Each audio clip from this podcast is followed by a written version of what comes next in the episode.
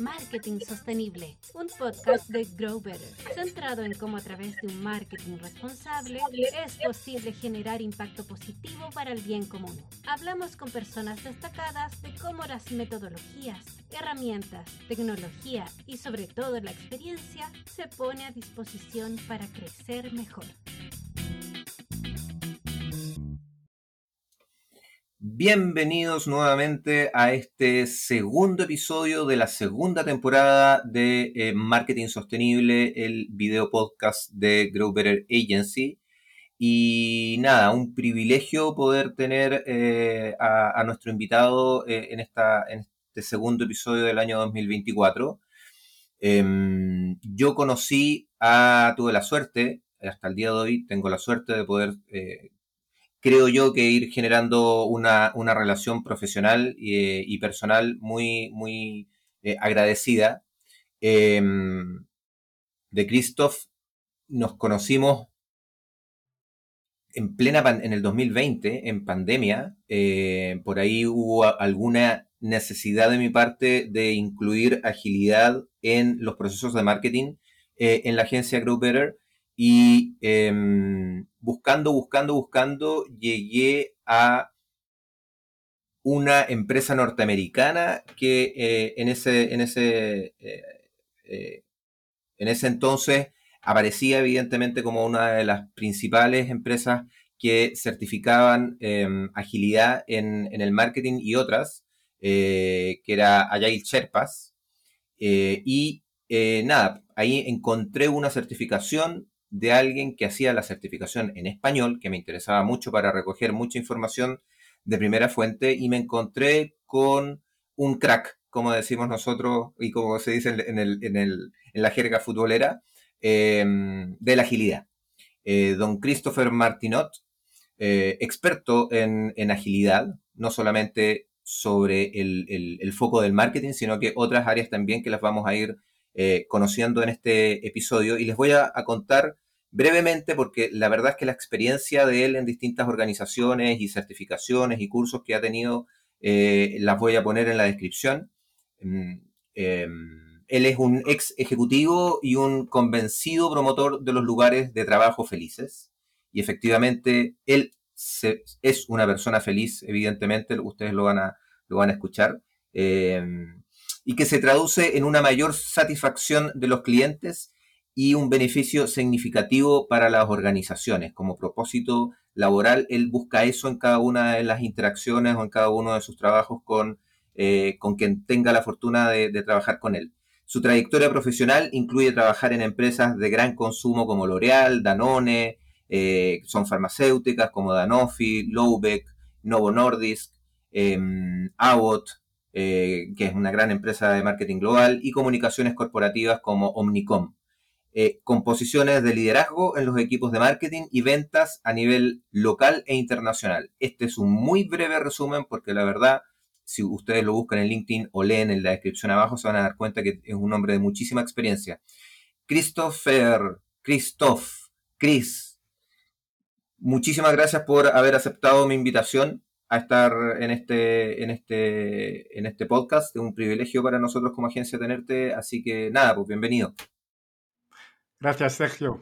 Hombre, el placer es recíproco y la verdad es que fue una, una descubierta, o sea, un descubrimiento, un, un, placer conocerte durante la, la, pandemia, porque como dices, eh, tengo la suerte de todavía poder intercambiar contigo de forma eh, regular y, siempre son intercambios que a mí me enriquecen muchísimo y que, de los cuales disfruto muchísimo. O sea que gracias por haberme invitado aquí. Genial, buenísimo. Eh, mira, bueno, yo siempre trato de, ajustarme a un guion eh, que tengo en la cabeza y que lo comparto con el, con el entrevistado, pero siempre soy mucho más orgánico que de guiones o campañas de pago. Eh, donde uno setea todo, eh, yo, yo me voy más por el, por el contenido de valor. Eh, y justo antes de entrar a, grabar este episodio estábamos hablando con Christoph para ver el tema de, de, cómo abordar muchas áreas que, que Christoph puede ayudar a, resolver a, toda la audiencia.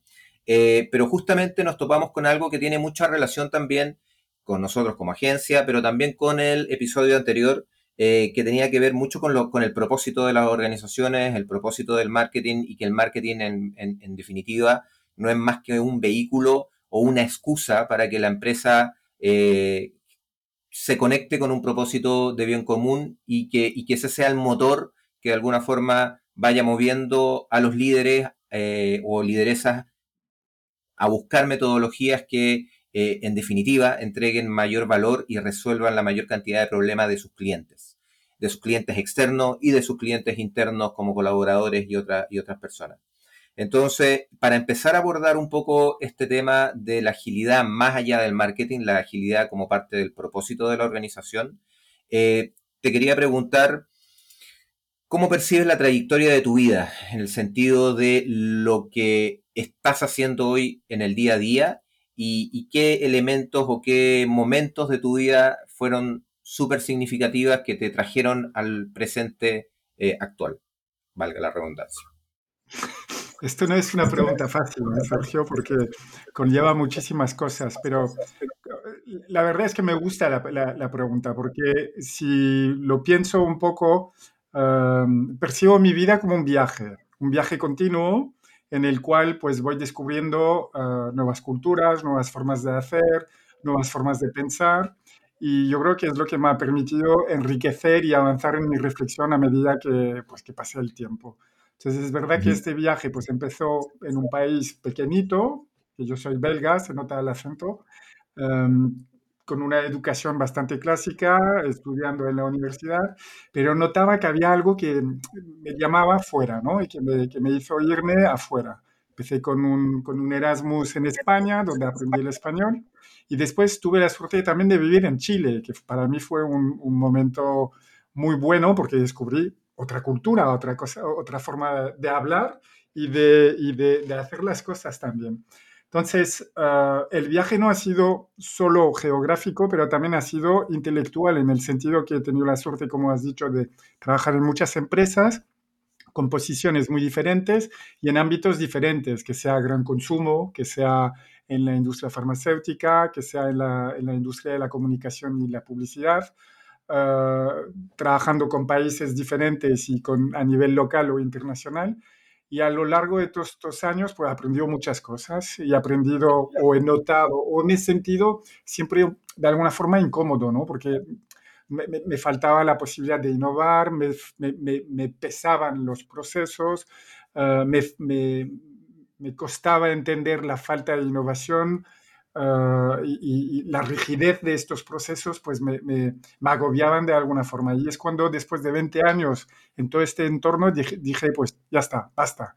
No estoy feliz y sí que hay mucha gente como yo que no está feliz en estas organizaciones. Entonces hay que ver cómo yo puedo ayudar a estas personas a ser felices. Y es cuando uno, ya me dirás, he tardado porque 20 años para darme cuenta que no tenía un propósito muy bien definido, pero bueno, como por fin o, de alguna forma pues sí he conseguido definir mi propósito y ha sido el que has notado, que has apuntado al principio, que es esto, quiero ayudar a estas organizaciones a crear entornos donde la gente se siente feliz y está trabajando con un propósito muy claro, muy bien definido, que es lo que estoy viendo ahora en mi trabajo de ahora, que muchas veces falta a nivel de la organización como te decía, después de la, del periodo en, la, en el mundo corporativo, es cuando decidí dar el salto y lanzarme más pues, a todo el tema de la agilidad, ver cómo esto podía ayudar a las empresas, a los equipos a ser más efectivos, ah, para al final pues llegar ahora a acompañar organizaciones enteras en su transformación. Y la transformación empieza por el propósito. Entonces, por eso, si tengo que resumir, que no, que, no he resumido mucho, pero si tengo que resumir, para mí ha sido, es un viaje, o sea, es un viaje geográfico, eh, es un viaje geográfico, pero también es un viaje intelectual porque a lo largo de todas las experiencias que he podido vivir, pues he ido desarrollando pues mi, mis, mis, conocimientos, mis reflexiones para llegar a lo que estoy hoy. Y Dios sabe dónde estaré en 20 años, o sea que quiero que el viaje siga siga, siga evolucionando. De todas maneras. Oye, Christoph, em, conectándome un poco con lo que me dices y algo que me hace mucho sentido, que tiene que ver esto un poco, y, igual eh, es súper bueno que nos comentes para las personas que no todavía logran o no, saben muy bien lo que es la agilidad, que viene ya con arte historia desde el mundo del desarrollo informático hasta ahora, hasta departamentos de personas o recursos humanos, marketing y otras han, eh, tomado prestado el término y algunos elementos muy técnicos, pero claro, por lo que me dices tú y por lo que nosotros también nos hemos dado cuenta, un poquito con la ayuda de, procesos culturales mundiales como la pandemia, que de alguna forma nos han, nos han remecido y, y, nos han impulsado a tratar de apurar las acciones que cada uno tenemos como individuo a través de nuestras organizaciones para tratar de brindar un mejor día a día, un mejor mundo. La, agilidad es, es, básicamente una habilidad técnica que uno la aprende, ¿cierto? A través de una certificación o a través de un curso. Pero eh, este viaje que tú me has acabado de definir, y a mí me hace mucho sentido, transforma esa habilidad técnica en una habilidad blanda. O sea, de alguna forma es como yo como ser humano conectado con mi entorno, eh, con mi colaborador, con las emociones que pueden llegar a suceder en un entorno laboral, cómo logro tomar estas habilidades técnicas y las transformo las, o las subo a un nivel más, eh, más blando, más emocional. No sé si nos puedes explicar resumidamente, para los que no saben mucho sobre agilidad, de dónde viene ese tema técnico y cómo tú lo ves que, emerge en este, en este mundo más, más, humano. Pues mira, es que tú lo has explicado ya muy bien, Sergio. Yo creo que, a ver, el tema de la agilidad viene del mundo de los informáticos. Entonces, los informáticos se han dado cuenta que producían muchos programas informáticos de los cuales solo un 20% de las funcionalidades estaban utilizadas por los usuarios finales. Entonces ahí dijeron, pues oye, estamos perdiendo mucho tiempo, mucho dinero y mucha energía en desarrollar programas que al fin y al cabo no se usan. Entonces ahí hay un, un tema de eficiencia. Entonces, lo que has dicho también, yo creo que la pandemia ha puesto en evidencia que el mundo de hoy es mucho más cambiante, y se define muchas veces por los, las cuatro letras BUCA, que es un poco para definir cómo es este, este, entorno en el cual vivimos. Es un entorno que cambia cada vez más rápidamente y no hay nada seguro. Lo que es cierto hoy, mañana puede no serlo. Entonces, las empresas, las organizaciones les cuesta tener esta flexibilidad, esta agilidad para poder enfrentarse a este entorno cambiante. Entonces, muchos han pensado que adoptar la tecnicidad, los mecanismos que han desarrollado los informáticos para ser más ágiles y implementarlos en las organizaciones iba a funcionar, pero es mucho más que esto. Es mucho, va, mucho más que, va mucho más allá. ¿Por qué? Porque como todo este mundo ha evolucionado mucho en este mundo también nos damos cuenta que los clientes ya no aceptan cualquier cosa. O sea, es un cliente, antes pues, el, departamento de marketing enviaba su mensaje top-down y el cliente, pensábamos los, marketing, los hacíamos marketing, pensábamos que el cliente pues se lo tragaba, pero es que no es cierto. Ahora el cliente sabe muy bien lo que quiere. Entonces, es muy importante y no sé si lo estoy explicando bien, pero para mí la agilidad es la capacidad de una organización de hacer frente a un entorno muy cambiante. Entonces, para esto, esto se empieza definiendo el propósito y trabajando mucho con los directivos de la organización para, hacerse, para asegurarse que ellos mismos se transformen, que sean capaces ellos mismos ser más ágiles, más flexibles y más resilientes ante estos cambios que van a enfrentarse cada día. Entonces, son muchos cambios cuando hablamos de agilidad a nivel empresarial, pero nos alejamos bastante de lo que es la agilidad a nivel de los, o sea, más técnico de la agilidad a nivel de los informáticos. Perfecto. Y para este trabajo a nivel de liderazgo y a, nivel de, la búsqueda del propósito, ¿usas herramientas eh, que vienen tal cual desde, desde la agilidad? Eh, eh, como, como, modelos como Scrum o Kanban o algún otro, o, no, o eso es algo ya más como, como a ver, como un activo, eh, casi como, como un commodity. Nosotros siempre a nuestros clientes les decimos que todos los assets de marketing no, son más que commodities porque lo importante es una estrategia y los objetivos, ¿cierto? Y cómo se logran esos objetivos va a depender del buyer persona y va a depender si es que yo trabajo en el sitio web o trabajo a través de redes sociales, eh, pero ese no es el foco, sino que el foco es vamos a ver qué es lo que le hace más sentido a ese cliente para lograr esos objetivos, más allá de qué asset de marketing tengo que usar eh, específicamente. Y evidentemente pues ir avanzando y evolucionando. Pues aquí, aquí es lo mismo, los, los clientes que tengo, o sea, en general y es divertido porque nos contactan porque han oído hablar de la agilidad. Entonces me contactan y me preguntan, oye, nos, quiero que nos ayudes a transformarnos y a que seamos más ágiles.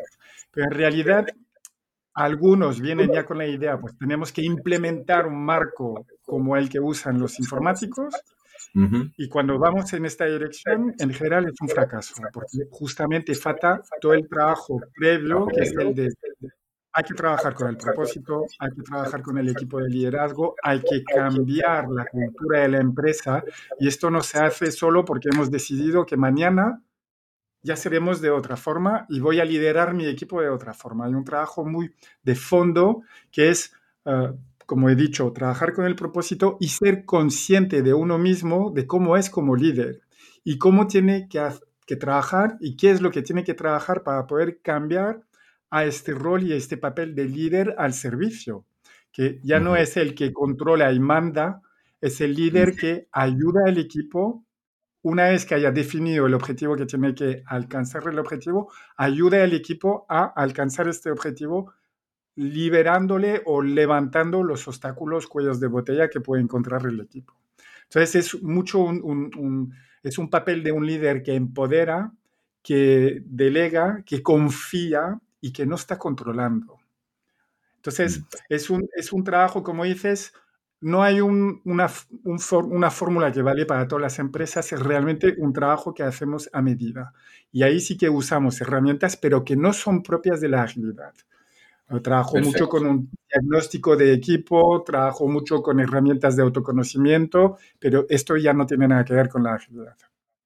Sí, Te diría, te diría que los, lo, de la agilidad viene como en último recurso. Si bien al principio yo hablaba mucho de hay que ser agile, agile, agile o ágil, ágil, ágil, pues no. Ahora yo ya casi no hablo de agilidad. La agilidad es lo que estamos buscando que la organización sea y usamos algunas herramientas que existen dentro de los diferentes marcos de la agilidad para ayudar a estas organizaciones, estos equipos, estas personas a ser más eficientes y colaborar mucho mejor que lo que suelen hacer o que solían hacer en el pasado. Perfecto, perfecto, sí. Bueno, a nosotros nos pasa lo mismo con el tema del inbound, que ya dejamos un poco de, de usar los términos más técnicos porque efectivamente Evidente, evidentemente, si uno es lo suficientemente responsable para ayudar a las organizaciones a crecer mejor, tienes que conectar con ese propósito eh, nuclear, ¿cierto? Eh, y que las consecuencias de, un buen trabajo van a poder, eh, identificar qué herramientas, qué metodologías, qué perfiles son, los más, son los más idóneos. En ese sentido, ¿a ustedes les ha costado mucho, a ti te ha costado mucho Em, te lo digo desde el otro lado del charco, en, Sudamérica, eh, un país en vía de desarrollo, en donde, por ejemplo, hay 256, eh, 257 empresas B de B Corp eh, y, otro, otro montoncito no mucho más grande que este, como organizaciones medianamente alternativas que se conectan con nuevas economías y que de alguna forma se conectan con esta relevancia del propósito, pero la gran masa de empresas no, no, no todavía logra identificar de que el propósito de la empresa es fundamental para eh, entregar un mejor eh, valor, ¿cierto?, a su, a sus clientes. En Europa, ¿cómo ha sido este, este salto de, efectivamente eh, hacer esa transformación cultural hablar con esos directivos o con los o, claro, con los gerentes generales, ¿cierto? Con los líderes, y que probablemente todavía, tal vez menos que acá, tienen la presión del negocio. O sea, mira, la verdad es que si esto tiene resultados financieros y retornos de inversión eh, eh, gratos, eh, lo hago, pero, pero si no, todavía no. ¿Cómo, ¿Cómo has visto eso con tu experiencia internacional en distintas empresas? A ver, yo, yo creo que depende mucho de, de, los líderes que te vas a encontrar en cada organización.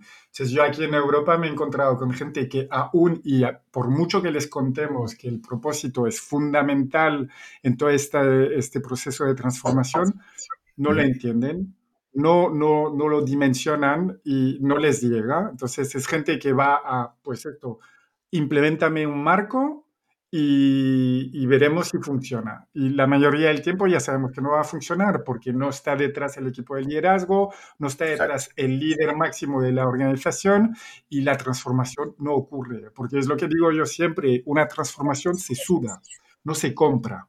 Entonces, tú puedes, si quieres transformar tu, tu organización, tienes que realmente trabajar y empezar con el tu propio, o sea, tu, tu, tu yo mismo yo, luego para pasarlo al equipo, para luego expandirlo a la organización. Entonces, si ya el líder a nivel, o sea, el líder máximo de la organización no está dispuesto a hacer este trabajo, no se transmite en el resto de la organización. Entonces, yo me he encontrado con organizaciones muy grandes aquí, uh, que, que, no lo han captado y que no avanzan en este sentido. Y por otra parte, me, me he encontrado también con macro empresas muy, muy importantes, donde sí el líder lo ha entendido. Y lo ha entendido porque se dio cuenta que en realidad, y esto ocurre mucho, se dio cuenta que estaban confundiendo el objetivo con el propósito, sabiendo que los objetivos que la organización tiene son aquellas metas que la organización puede seguir con el fin de acercarse a su propósito, porque el propósito en realidad nunca se alcanza, se acerca uno, se acerca una organización a este propósito. Entonces, yo no, yo no, sé si es de un lado o el otro lado del charco, yo creo que es, es, es, simplemente, depende realmente del líder que está enfrente de la organización, lo dispuesto que está esta persona a realmente replantearse todo y hacer una transformación que empieza por él. Porque si él empieza, es lo que explicaba antes, es una cascada. Sus líderes o sea, la gente que le reporta también empezará a, cuestionarse y esto se, bajará a todos los niveles de la organización. Perfecto, me estaba acordando mientras escuchaba eh, tu, respuesta de que, claro, esto lo, voy a contar como anécdota, pero, pero es impresionante cómo, cómo hay ciertas, ciertos patrones sociales que, que están como muy arraigados en el inconsciente y que lo puedes llevar a contextos tan relevantes como las organizaciones, las empresas, su propósito, la agilidad y otras cosas. Hace muchos años atrás, cuando yo eh, tenía o sea, otro, tipo de cosas que eran actividades al aire libre y de montañismo en el sur de Chile, eh, siempre nos encontrábamos, siempre era como, oye, postulemos a fondos para lograr motivar o implementar un modelo centralista de Santiago, por ejemplo, eh, en un pueblo o en una comunidad rural pequeña, chiquitita. Y claro, y uno levantaba esos fondos, tenías que hacer un proyecto, ¿no? Eh, en, en, Corfo, acá en Chile, o en Cercote, cualquier cosa, y tú presentabas algo, y evidentemente a los ejecutivos que tenían que validar esto, este, esta idea, eh, les caía muy bien, porque era, ah, mira, van a, para hacer el, el, el, el símil correcto era, mira, van a hablar sobre agilidad y hoy en día está súper de moda la agilidad, así que no súper bien porque de esta forma, numéricamente, ponemos, oye, mira, las lucas, el, dinero que se invirtió en esto está alineado con las metas de este organismo público o privado de financiamiento para desarrollo social. Eh, y se aprobaba y uno hacía el proyecto, el proyecto duraba 12 meses y claro, y algo pasaba siempre, y, siempre, y, con todas las personas que he hablado de distintos rubros, en distintas partes de Chile, se termina el proyecto hoy día y mañana queda todo sin ningún control, sin ninguna administración, sitios web votados porque no hay nadie más que se haga cargo, porque el proyecto quedó ahí.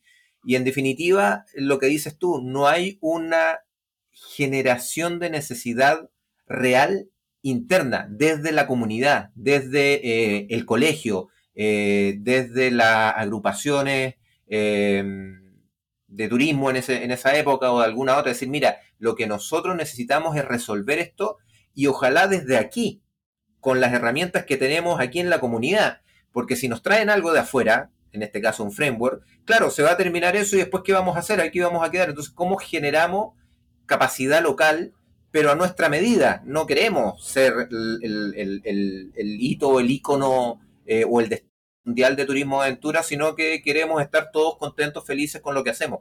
Y, hago la, conexión, porque por lo que tú dices, efectivamente, eh, claro, uno puede ser customer centricity, en lo que yo puedo abordar. O sea, súper relevante identificar las necesidades de ese eh, buyer, ¿no? Pero desde el punto del, del, propósito es al revés. Justamente la, semana pasada lo conversábamos con, en el otro capítulo, pero, pero es como de adentro hacia afuera. Y aquí, por lo que tú me dices, es fundamental que la organización y los que toman eh, las decisiones estén absolutamente convencidos de que, de que tiene que nacer de ellos más allá de lo que tú dices si es que estoy en un país en particular, sino que es más bien una, habilidad blanda, de nuevo, una, una, chispa que tiene que nacer internamente y que me imagino que, como lo comentaste, ustedes ayudan a, identificar eso. Y, y, luego, o sea, para añadir lo que dices, yo lo que me doy cuenta es que cuando hablamos de propósito, mucha gente está perdida dentro de las organizaciones y se confunde, lo he dicho un poco antes, ¿no? Que se confunden objetivos sí, con... que el objetivo, claro. Exacto. Y no es el objetivo, es mucho más allá, es una dimensión superior que, es, más, que es mucho más potente en realidad, porque es, lo decías antes, ¿no? Es un poco la, la, estrella polar que nos guía, que guía a la organización, que debería guiar la organización y cualquier departamento dentro de la organización para la toma de decisiones. La gente de recursos humanos deberían fichar a gente nueva en función de este propósito el para qué estamos haciendo las cosas y no en función de cómo esta persona ha sido capaz, por ejemplo, de alcanzar sus objetivos en la organización en la cual está ahora. Es más bien, esta persona cuaja y se puede identificar con nuestro propósito y nos puede ayudar a nosotros a acercarnos a este propósito. es, es un cambio de visión muy importante que es muy útil para la toma de decisión y para orientar y alinear la gente en la organización. Y me, imagino que tiene, o sea, debe ser muy motivante y ojalá, como decías tú, es algo que me motiva, que me, que me anima a levantarme todos los días muy feliz de trabajar por esto y ojalá, claro, aportar, pero claro, que no lo voy a alcanzar. Porque si lo alcanzo, probablemente ahí yo voy a tener que, bueno, también evolucionar ese propósito, ir más allá, ¿cierto? Si es que yo le pongo un número en particular, pero me imagino, claro, todas las organizaciones sin fines de lucro que tienen como eh, objetivo de desarrollo sostenible, por ejemplo, el, eh, ayudar a, minimizar el hambre en el mundo.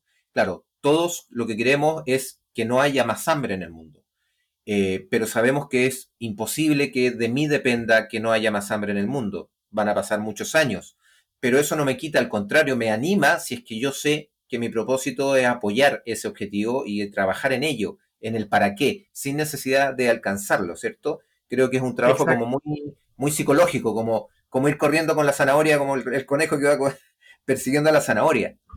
Y, es ahí donde entran los objetivos. Entonces tú estás tomando el ejemplo de una organización que tiene un, propósito pues sin ánimo de lucro, pero una empresa que tiene un, bueno, con ánimo de lucro, eh, imaginemos una farmacéutica, pues una farmacéutica puede tener como propósito el que la salud de los pacientes de una, cierto, de una cierta patología mejore o que tengan pues una patología más leve o que se pueda llevar la, la, patología de forma más leve. Entonces, esto es un propósito.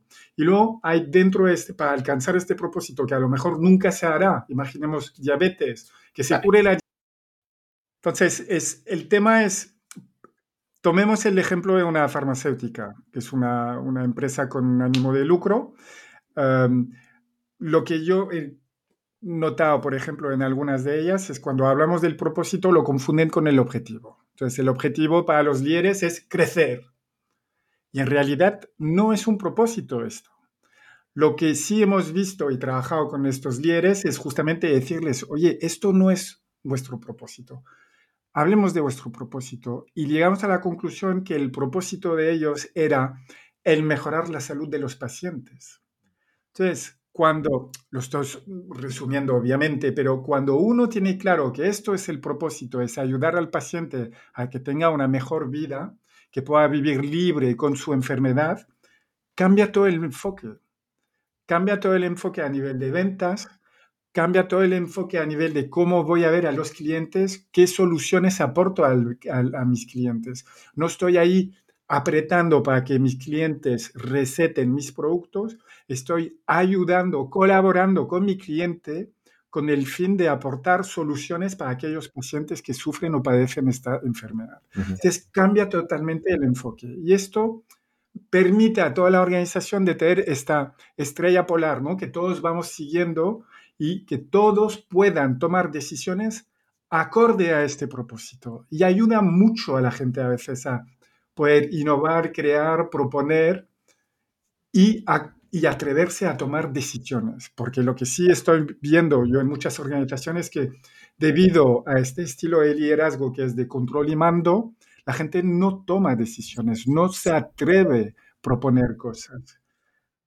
Están acostumbrados a ejecutar, pero porque tampoco tenían muy claro lo que era el, propósito de la organización. Y cuando uno es capaz de hacer este cambio de mente, y es capaz de empoderar a la gente dentro de su organización, todo esto fluye mucho más y permite a la gente de empoderarse, tomar riesgos y aportar y saber que tiene que aportar valor a sus clientes. Sí, no, sin, duda que así, que, así debe ser. Nunca me olvido de, una, de un ejemplo de una, ahora que hablaste de farmacéutica, de una empresa holandesa eh, si no me equivoco es el nombre de ella, que eh, hasta el día de hoy tiene, tiene servicios médicos de enfermería. Entonces van a, los domicilios de las personas a, ayudar eh, a, distintas funciones eh, y le preguntan al fundador que cómo era posible que él fuera a dar charlas de cómo hacían lo que hacían a la competencia. Eh, y él decía, bueno, eh, lo que pasa es que eh, nuestro propósito es ayudar a los enfermos. Por lo tanto, si es que hay otra empresa que va a ayudar a los enfermos, obviamente tengo que ir a ayudarlos a que hagan la pega de la mejor forma posible. Y si les va bien a ellos, nos va a ir bien a nosotros y nos va a ir bien a todos y como consecuencia los enfermos van a estar mejor atendidos. O sea, no porque mi propósito o no porque tenga una competencia deja de, existir ese propósito eh, a través de esa competencia. Al contrario, se transforma en colaboración, porque hay un propósito en común. Entonces, eh, claro, eh, es un enfoque mm, diferente, que, en este caso tú y yo estamos muy, muy conectados, pero como decías tú, hay muchas empresas, muchos directivos y muchos líderes que les cuesta todavía poder subirse al carro. Em, y lo que siento, y dime tú si yo puedo estar un poco equivocado, pero lo que siento que hay muchas metodologías o muchas formas del management, eh, de como la agilidad, el marketing, em, estábamos hablando de, bueno, hace unas semanas atrás de publicidad o, de formas de liderazgo que se están conectando con el tema del propósito de tal forma de que casi no le está quedando fundamento para esos empresarios o líderes de decir, oye, sabes que no, yo me quedo con la escuela antigua de liderazgo porque esa es la que funciona, en definitiva o, es agilidad, o es agilidad, o es inbound, o es, qué sé yo, algún otro, algún otro tipo de metodología, pero no parece que no me puedo escapar de eh, sentarme, pensar y decir, oye, mi organización tiene que ser una mejor organización para el mundo y más allá de simplemente generar el lucro a los accionistas, tengo que preocuparme para el bien común del servicio que estoy dando. Eh, o producto que estoy vendiendo como empresa. Yo, creo que estamos en un momento clave a nivel de cambio de las organizaciones y es la pandemia que lo ha acelerado. Y que esta mañana también lo hablaba con otro empresario y, lo decíamos, es que fijaros en Estados Unidos, la gente que, todos los jóvenes, las nuevas generaciones, no quieren trabajar sin propósito, no quieren estar ahí dando horas para una empresa, para una organización que no tiene un propósito definido. No quieren estar trabajando para generar beneficio a unos accionistas si ellos no encuentran su equilibrio. Esto es una primera cosa, que los jóvenes ya no están dispuestos a cualquier cosa. La otra cosa es que al no estar dispuestos, las organizaciones van a tener que adaptarse, van a tener que cambiar, porque si no, no van a encontrar, los mejores no van a querer venir a trabajar para ellos. Entonces, es cierto que hay mucha resistencia todavía, hay mucha gente que no lo ve, pero hay toda una corriente que está avanzando. Y tú lo que decías de que todo el mindset de la agilidad, el tipo de liderazgo que existe ahí detrás, que es el liderazgo al servicio, va mucho en este sentido de estar enfocado hacia un propósito y ayudar a la organización y a los miembros de los equipos, a los colaboradores a poder acercarse de este propósito. No obstante, a pesar de que los conceptos estén claros y que ellos lo entiendan, que adhieran y que digan, uff, esto me gusta, les cuesta ellos mismos hacer el cambio. Y ahí es donde nosotros, por ejemplo, yo, yo acompaño y nosotros con nuestra empresa, acompañamos a estos, a estos líderes a hacer este cambio. Pero no solo con un cambio teórico, con unas formaciones, estamos realmente con un acompañamiento personal, con coaching, con, con realmente herramientas que nos permiten ayudarles a transformarse a ellos mismos para poder adaptarse a esta a este nuevo mundo que está viniendo. Entonces, yo, yo tengo mucha esperanza Ah, y creo que es la única salida que tienen las organizaciones, es transformarse para un mundo mejor y para un propósito. Los clientes ya no compran cualquier cosa. Los clientes quieren algo que tiene sentido. Y las, las personas dentro de las organizaciones quieren trabajar y quieren entender para qué lo están haciendo.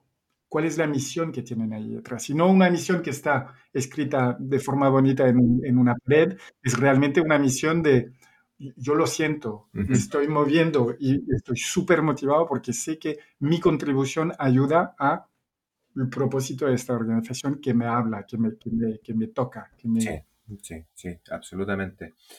Oye, Christoph, pucha, se nos está yendo el tiempo, pero me encantó este, esta, esta eh, esta idea un poco de llevar a la, agilidad o, a metodologías ágiles en la práctica como excusa, eh, como camino, como un camino más hacia el propósito de las organizaciones. Yo creo que, efectivamente uno puede, puede tomar cierto, y, de hecho, no, sé si te lo comenté, porque se lo he comentado a varias personas con las cuales he hablado, mm, eh, hay muchas empresas y muchas agencias de marketing eh, digital que han tomado la metodología inbound como eh, eh, camino para poder centrarse en esa necesidad del cliente y ponerla como protagonista en base a sus necesidades y de alguna forma las empresas reorganizarse para dar respuesta a eso.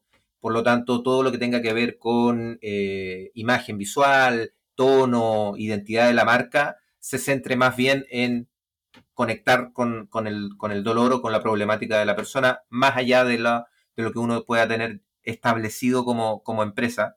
Eh, y, el que creó la, los que crearon la metodología inbound es eh, este CRM que se llama HubSpot, que es norteamericano y ya lleva muchos años en, eh, en muchas empresas. Eh, pero nosotros, bueno, yo particularmente tomé ese curso, los cursos de certificación por ahí por el 2016, 2017, y en eso, en ese momento no se hablaba del propósito literalmente en el curso. ¿Cómo será lo que dices tú, esta, esta nueva empuje de la pandemia, que yo diría que el 2020-2021, un segmento del curso de certificación habla eh, directamente sobre el propósito. O sea, hay un capítulo del curso que ah, dice propósito eh, y tiene mucho, mucha conexión con eh, Simon Sinek y el Círculo Dorado. Entonces ahí hacen el, eh, el, cómo, dónde y el, y el, por qué o el para qué, que tiene mucho más sentido. Entonces es súper interesante poder darse cuenta de que uno en cierto sentido está conectado con este tema del propósito y hay otras grandes organizaciones como HubSpot que evidentemente están ayudándonos a, potenciar esta necesidad de poder identificar el propósito a través de distintas metodologías. Así que te agradezco un montón poder conversar sobre esto y como te decía, no quiero que esto sea, eh, no sea la última, no sea la primera, sino que vayan muchas más conversaciones eh, sobre, sobre cómo lo están haciendo allá, cómo lo estamos haciendo acá, eh, los avances que se han ido visualizando qué framework, qué metodología o, qué nivel de diagnósticos culturales de las empresas se están llevando allá y acá. eh, para que los que nos escuchan eh, se den cuenta de que no están solos, de que cada vez son más empresas que se enfocan en el propósito desde distintos puntos como la agilidad, por ejemplo, y que tienen a personas maravillosas como, como tú en, en, Barcelona que, que, pueden ayudar. Así que te agradezco y nada, dejo que, que cierres este capítulo con una invitación directa a, lo que haces tú como persona y lo que hace tu, organización. Bueno, gracias Sergio. Es que yo encantado porque creo, tengo la impresión que hemos cubierto solo una pequeña parte del tema y que hay tantas cosas por contar. Y efectivamente, yo cada día estoy aprendiendo, estoy aprendiendo con mis clientes, con, con, con las experiencias que, vivo, con unos que quieren, otros que no quieren. Ah, o sea que para mí es un, es un, mundo fascinante y sobre todo yo me acuerdo que cuando yo era ejecutivo la palabra transformación me asustaba y ahora que la veo lo, veo apasionante y pensar que somos capaces de cambiar, transformar una organización para un mundo mejor, no hay nada más motivante. Por eso ahí está mi propósito, porque esto al fin y al cabo es crear un entorno donde la gente está feliz y aporta más al mundo en el cual vivimos y creo que es, es, es, lo bonito y que hay que seguir en esta vía. O sea que gracias a ti por también difundir toda esta, esta información. No, para nada, gracias, invitadísimos. Muchísimas gracias a, todos los oyentes de todas las partes del mundo. Ojalá que agarremos algunos de Barcelona. podcast de Ahora en cómo a través Nada, de marketing muchas gracias. es posible generar impacto positivo para el bien común. Hablamos con personas destacadas de cómo las metodologías, herramientas, tecnología y sobre todo la experiencia se pone a disposición para crecer mejor.